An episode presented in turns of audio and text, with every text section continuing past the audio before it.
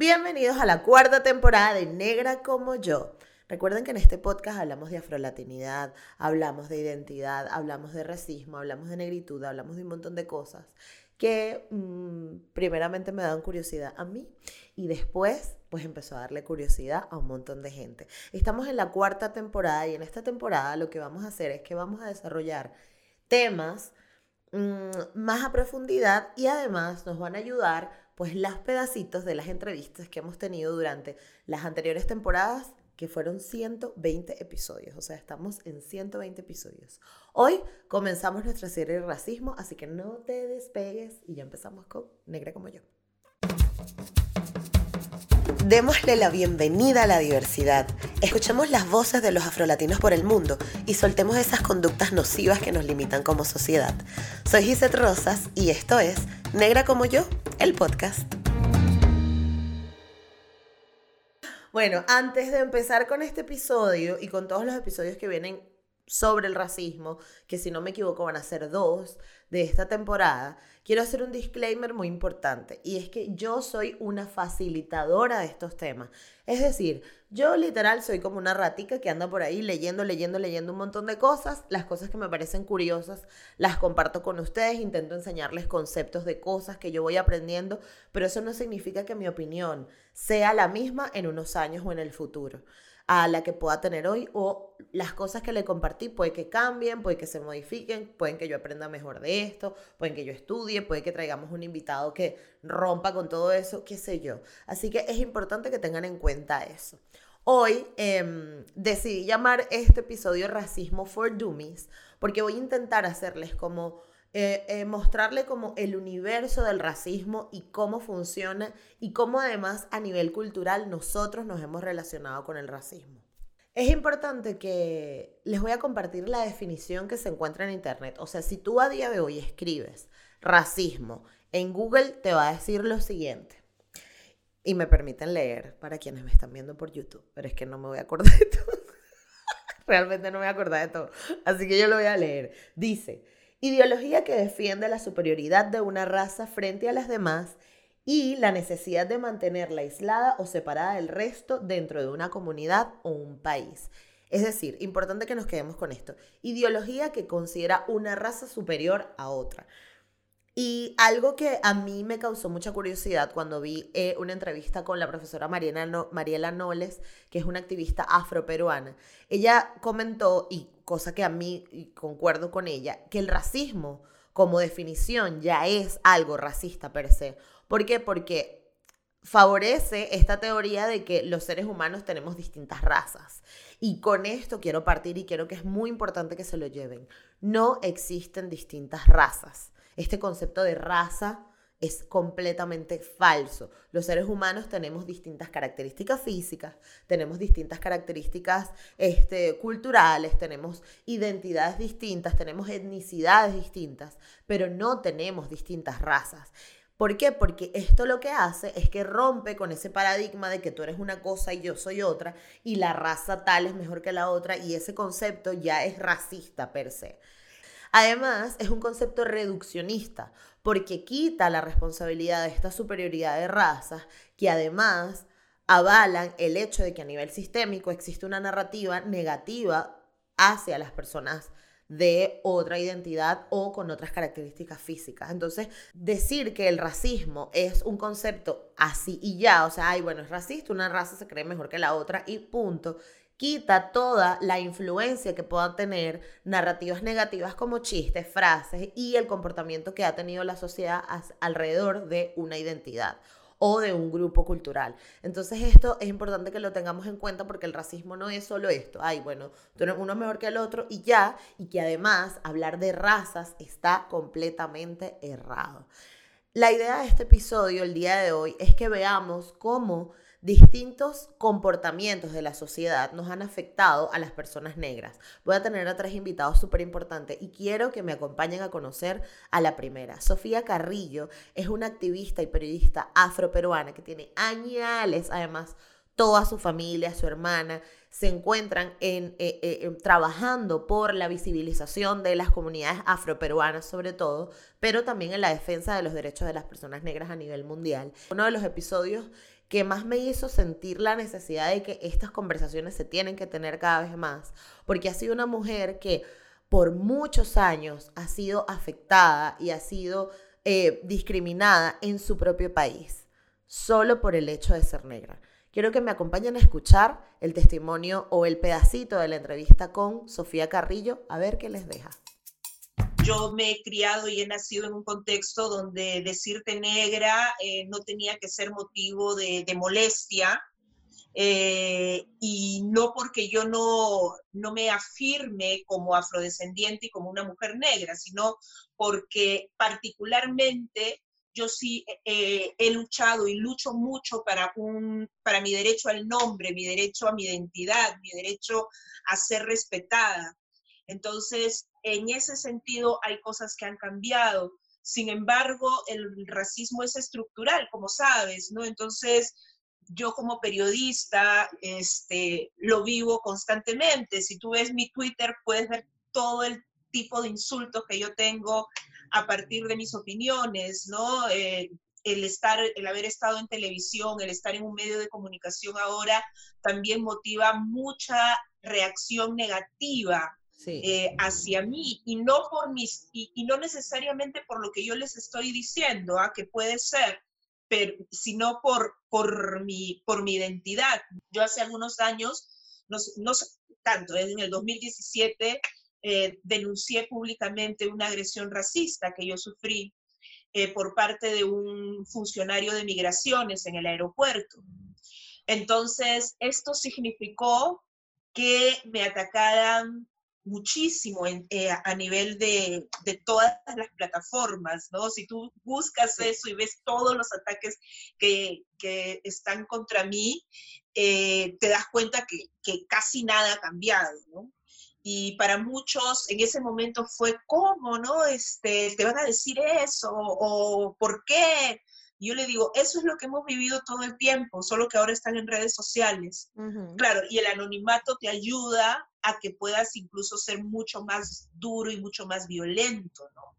Entonces, finalmente yo que había denunciado que un funcionario se había burlado de mí diciendo que no pensaba porque pasaban las 12 del día, que es lo que, es el, la broma, entre comillas, muy recurrente hacia los afrodescendientes. Después de las 12 del día ya los negros no pensamos, ¿no? porque ya, ya, ya se nos fue. Entonces yo he estado en migraciones, pasando mis documentos, eh, retornando al Perú de Colombia por trabajo que había ido y hubo unos segundos que me distraje y no le di un documento y dijo, es que ya pasaron las 12 del día y yo me quedé así, es decir, me quedé, no podía creerlo y fue, fue muy, muy, al final interesante todos los procesos que yo sentí, todo lo que yo sentí. Todo lo que sentiste en ese momento. Sí, porque era, era, no, era como una negación inicialmente. Cuando me dijo eso, ¿qué me está diciendo? Claro. Eres, me dijo, eres periodista, debes estar, debes entenderlo. Y yo le dije, me estás diciendo, me estás diciendo un insulto racista, está siendo racista. Y se rió. Y yo me fui así cual zombie, además que, que no, en ese momento... Claro, no tuviste la... Y me quedé así tan... Eh, me quedé nublada ya, porque no, no podía entender cómo un funcionario público en mi cara me estuviera diciendo eso, me estaba diciendo bruta por ser negra. Cosas como las que ha vivido Sofía, el ser discriminada en su propio país, además de ser invisibilizada a nivel de legislación y además el, crecer como periodista recibiendo todo el día comentarios negativos, discriminatorios y violentos, es bastante duro. Pero algo que me hizo pensar sobre entendernos como afrolatinos, como latinoamericanos y como ciudadanos del mundo en general es cuál es la información que hemos recibido de las comunidades negras. O sea, cuál es la, narrativa, qué es lo que escuchas tú allá afuera cuando se refieren a una persona negra. Y si nos ponemos a pensar, todos son cosas negativas. Violencia, eh, delincuencia, irresponsabilidad, poco profesionalismo, flojera, pereza. O sea, todo lo que se relaciona a las personas negras siempre es, ay, no, es que los negros son así de flojos, ahí es que son statements súper negativos. Y así mismo nos criamos nosotros, las personas negras dentro de Latinoamérica. Eh, es importante que separemos cómo se vive a nivel cultural con los Estados Unidos y con otros países de Europa y cómo se vive en Latinoamérica. Esto es importantísimo que lo tengamos en cuenta porque para poder hablar de racismo como un fenómeno que ataca al mundo, también es importante poner en contexto las distintas geografías porque todos crecimos distintos y todos tenemos situaciones culturales diferentes. Lo que me lleva a el siguiente extracto de entrevista. Estuve conversando con César Aramíz, él es un comediante, psicólogo afro-venezolano que vive en Buenos Aires y con él conversé sobre cuál fue o cuáles eran las formas que, en las que nos educaban con respecto al continente africano y cómo veíamos nosotros mismos siendo afro-venezolanos, personas negras, cómo veíamos ese fenómeno en el mundo, cuál era la narrativa que recibíamos. Entonces, quédense con este pedacito del episodio 45 para la segunda temporada con César Aramis. Es loco porque a veces también uno cree que como que uno cuando habla estas cosas le está como echando la culpa a alguien. y no, sino que simplemente como para que entiendan los procesos que uno vive y ya, y que, y que hay muchas personas que de verdad necesitan entender su privilegio para poder poner los pies en la tierra. Porque entonces hay gente que tampoco, o sea, que tampoco quiere cagar por encima el culo, ¿sabes? Perdón por mi francés, pero este, para mí siempre eh, eh, es como importante mostrar el ejemplo de si vienes de una zona más popular o más afro de Venezuela, siempre te va a costar más entrar en una competencia. Tú porque venías de Caracas y tenías la universidad ahí mismo, pero un carajo de Caucagua probablemente no hubiese tenido el mismo desarrollo que hubieras tenido tú aunque estuvieras estudiando en la católica. Entonces todo el mundo como que quiere meter a la gente en el mismo saco. Y bueno, no, en Venezuela el que no surge es porque no le da la gana y es como, bueno, no, hay, hay factores, ¿sabes? Claro. Y que también eh, la gente, y en eso he estado yo últimamente, la gente no entiende bien el concepto del privilegio. O sea, porque tú tengas un privilegio no quiere decir que te fue más fácil. Exacto. O, eh, o, que no, o que no la pasaste mal. Seguramente o que no fuiste blancos o azules y la pasaste muy mal.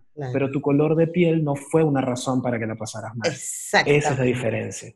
Y eso la gente no, no lo está entendiendo muy claro. Sí. E igual, yo, yo, yo, todo el tiempo trato de, de, explicar, sí, hay, hay racismo en Venezuela, pero no lo hago para señalar como que Venezuela es una mierda y hay racismo. Exacto. Sino porque para que, para que mejoremos como sociedad tenemos que identificar que tenemos mal. Exactamente, es la única forma de saber qué, qué cambiar. Claro. Ahora, ¿cómo crees tú que pueda ser el approach, ya que te tengo, eres psicólogo, el approach psicológico a esto? Porque es que también llega un punto en que uno se arrecha. O sea, tienes por un lado, tienes por un lado el estigma que dejó el comandante, ¿no? Que entonces, entonces si, si hablas de negritud es porque eres chavista.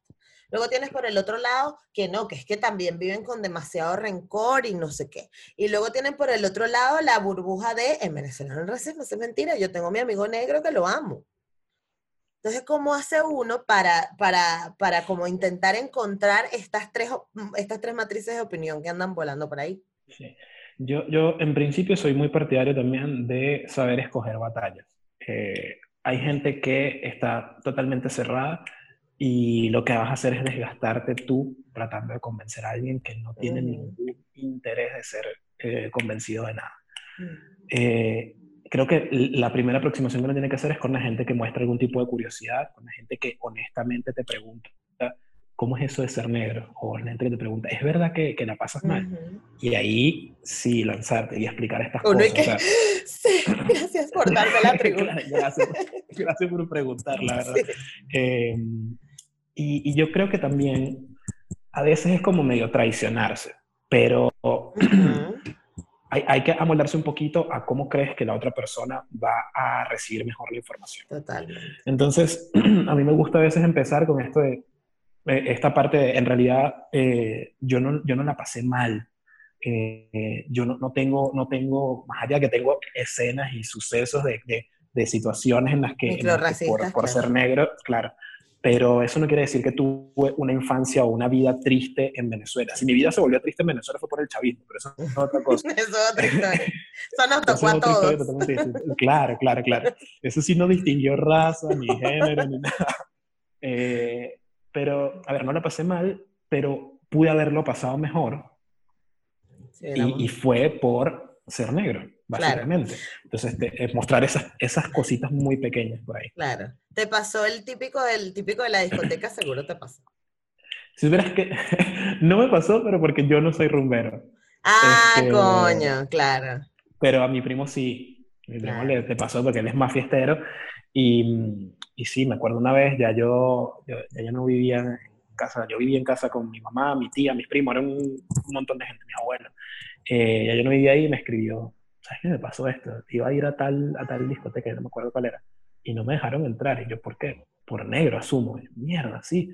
Y, y es loco. Recho, ¿verdad? Porque, porque si capaz una persona blanca no lo dejan entrar y asume que fue por la ropa o que fue porque el sitio estaba lleno. Pero uno, si no te dejan entrar, de una dices, fue por negro. Porque además, por negro, sabes que te acomodaste todo para que por nada de la ropa te dijeran que no puedes sí, entrar el único, la única variable que queda que no puedes controlar es que eres negro y no te dejaron entrar ese coño tu madre por negro. Sí, aparte lo triste que pasa en Venezuela, o sea, por ejemplo, en los Estados Unidos tu primo jamás se hubiese acercado a esa discoteca porque hubiese tenido una discoteca con sus amigos negros para ir y ya, ¿no? Que es como pasa en Estados Unidos con todo el tema de la segregación. Pero en Venezuela uno se queda como que, porque tampoco te lo dicen uno y que, ah, bueno, verga. y de hecho hay discotecas en que te dicen, no, no pueden entrar, y no entra el grupo, ¿no?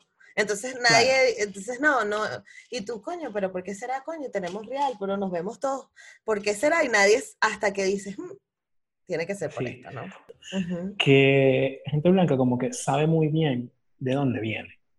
Pues decir, mis abuelos son italianos y ellos antes de eso era una familia que hacía vasijas y antes de eso también. Verga, es verdad.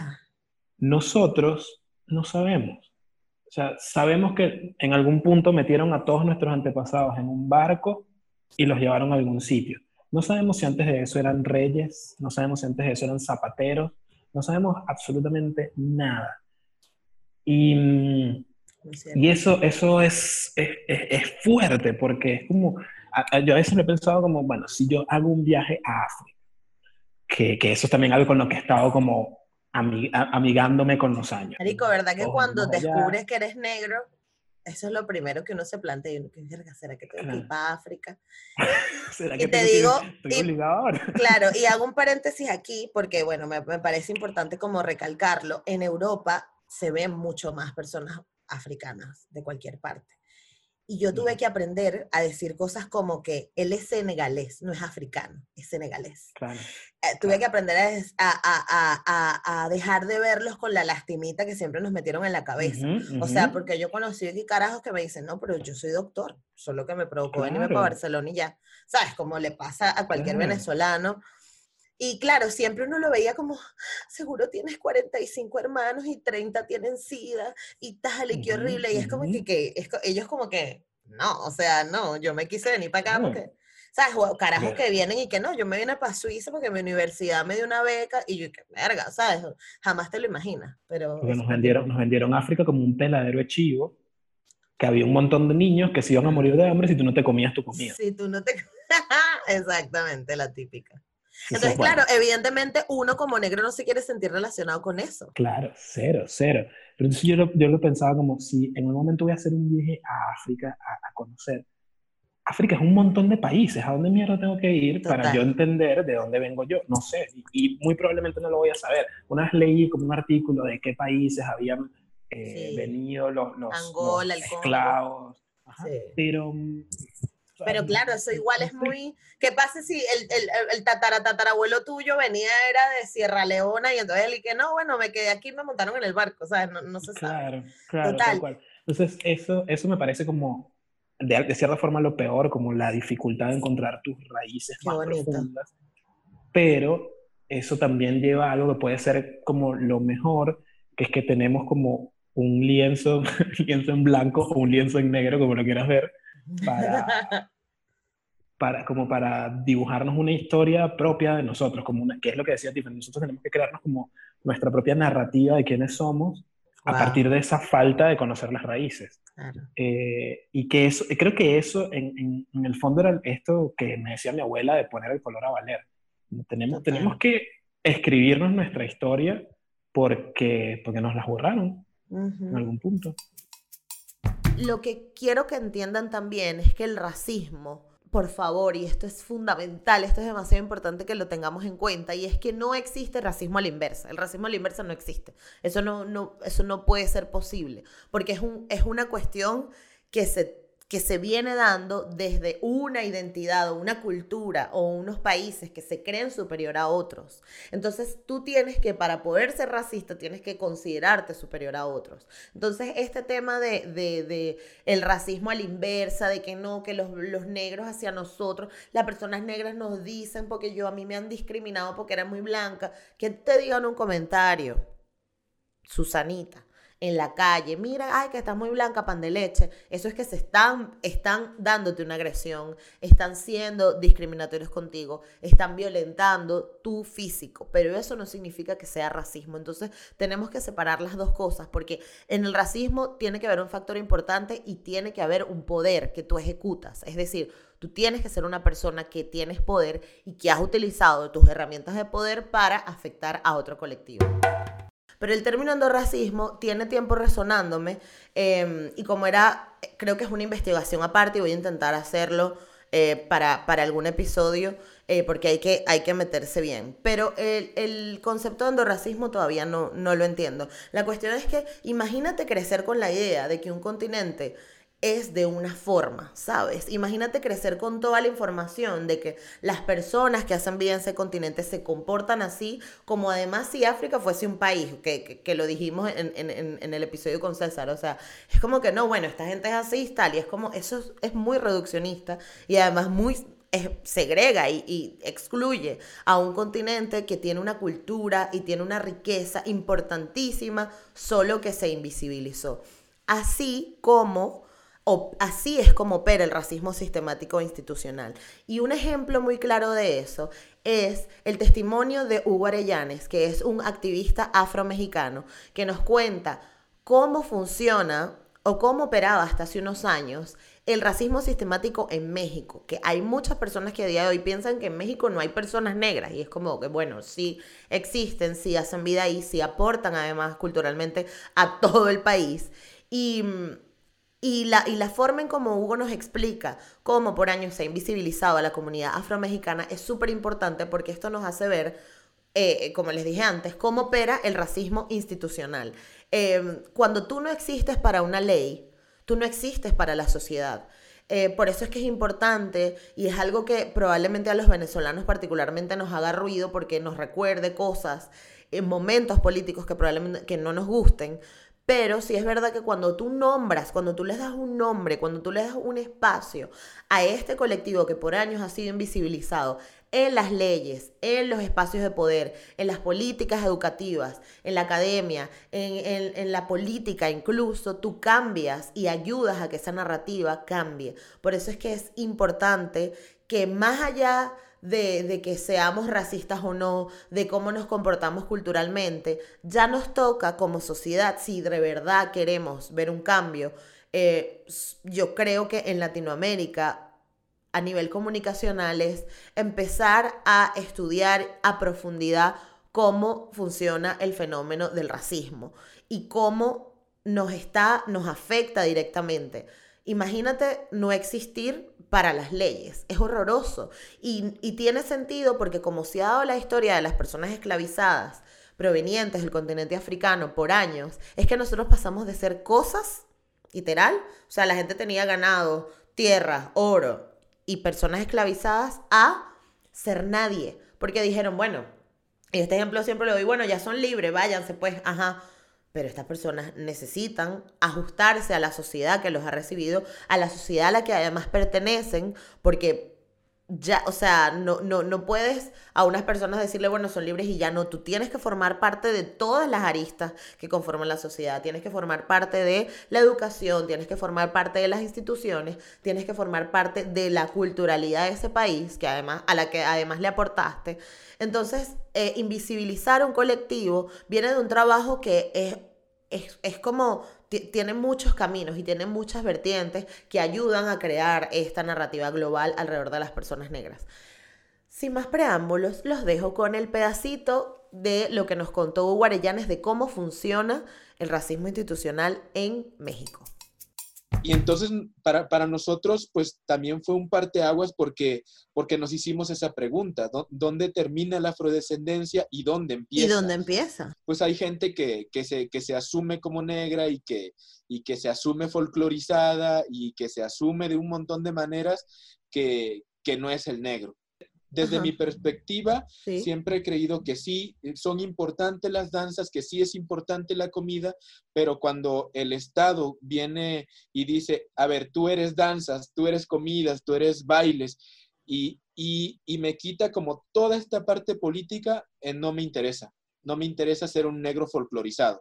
Me interesa ser, ser un ente político que, que tiene eh, todo el poder de decisión sobre su territorio, sobre su cuerpo, sobre eh, su educación. Entonces me mm. interesa ser un negro que opina.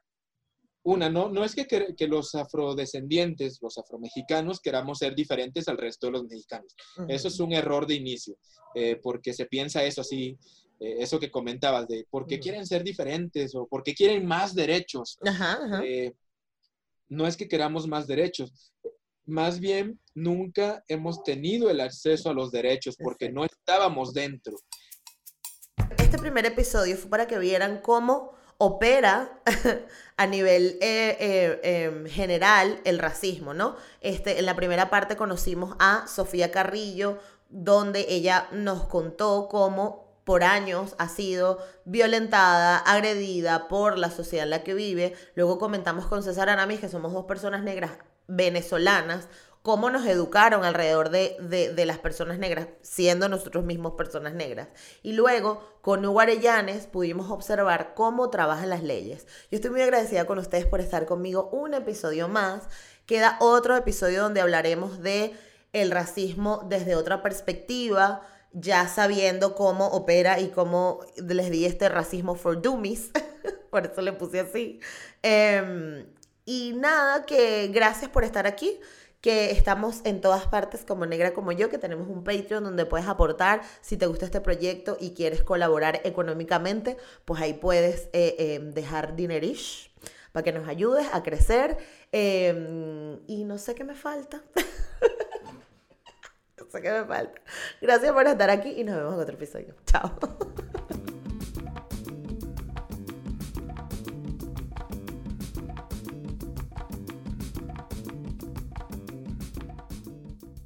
Hey guys, it is Ryan. I'm not sure if you know this about me, but I'm a bit of a fun fanatic when I can. I like to work, but I like fun too. It's a thing. And now the truth is out there. I can tell you about my favorite place to have fun Chumba Casino. They have hundreds of social casino style games to choose from, with new games released each week. You can play for free anytime, anywhere and each day brings a new chance to collect daily bonuses. So join me in the fun. Sign up now at ChumbaCasino.com. No purchase necessary. BGW. Void were prohibited by law. See terms and conditions. 18 plus.